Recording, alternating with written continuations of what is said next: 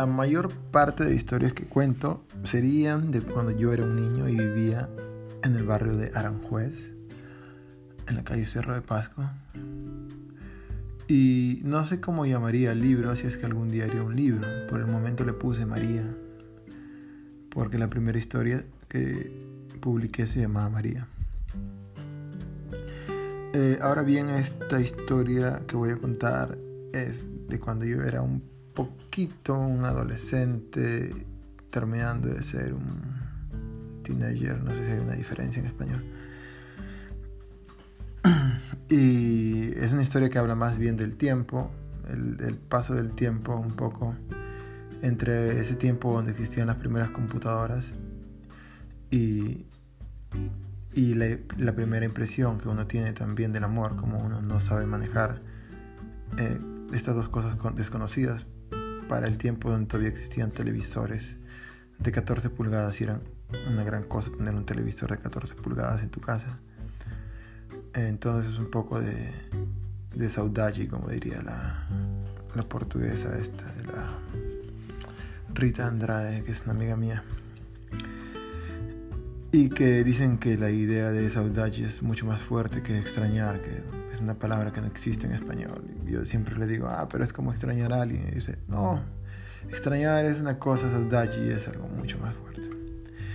En fin, escribí la historia que se llama La Sandrix y el Internet. Y aquí va.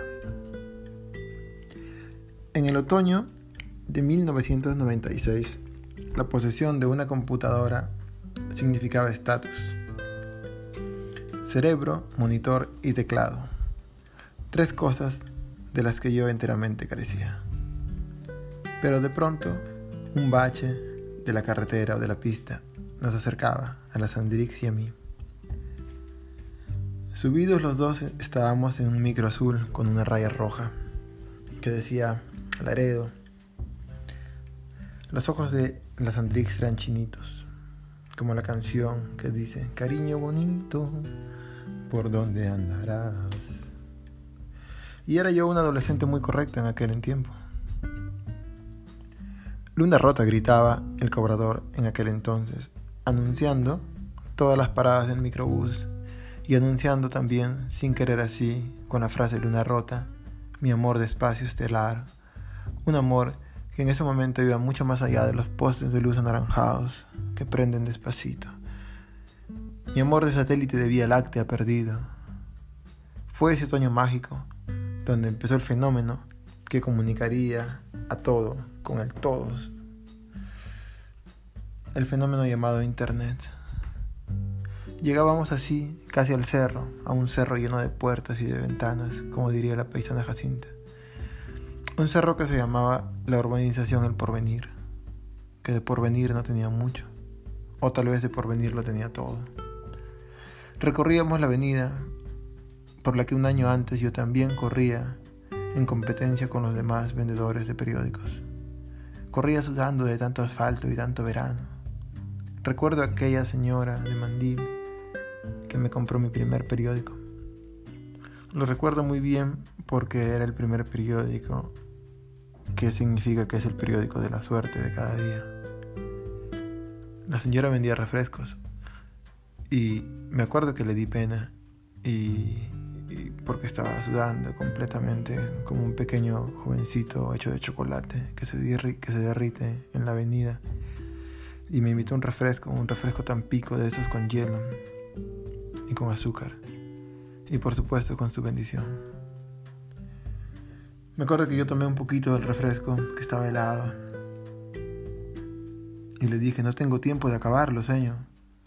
Lo dije con el sudor chorreando de la frente. Y seguí corriendo. Corriendo aquella primera tarde, atravesando todas las direcciones hacia el sol.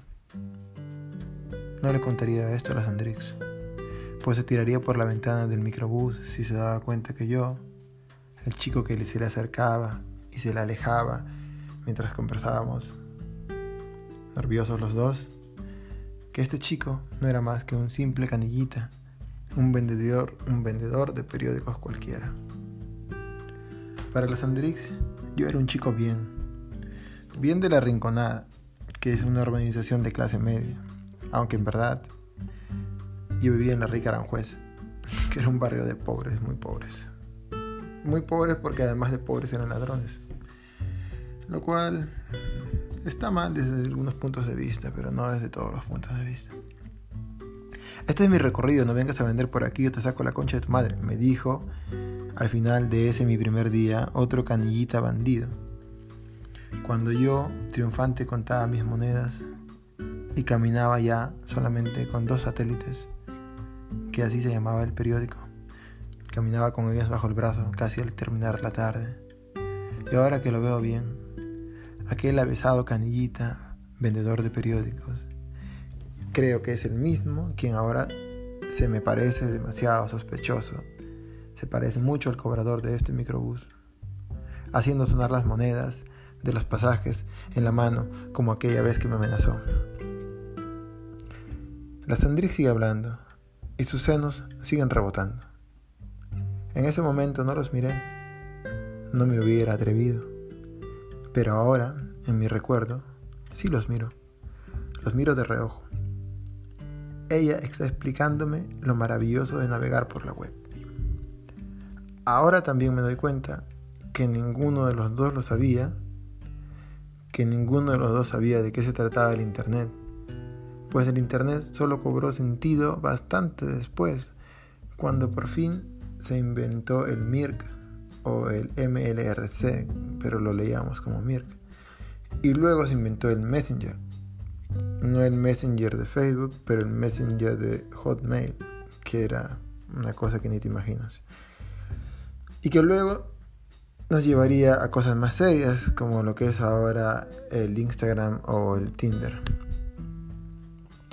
Lo de la Sandrix y yo nunca se concretó. Tal vez porque era ella del San José Obrero y yo era de un colegio que ¿Para qué te voy a mencionar al Gustavo Ríos Dignidad, era un colegio muy pobre, y el de ella era un colegio demasiado caro? En fin, tal vez nací muy tarde para estos avatares de la web y no me supe adaptar. Es como una de esas bodegas de helados de aguas frutales a los que le llamamos marcianos,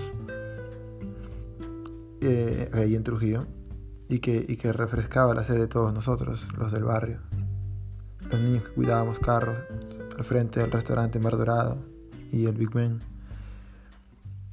Pero esas bodegas con el tiempo serían vencidas, esas bodegas y sus refrescos serían vencidas por cualquier cochecito de plástico amarillo con tres ruedas que cree que es una heladería. A veces mentalmente recuerdo, recuerdo lo nuestro.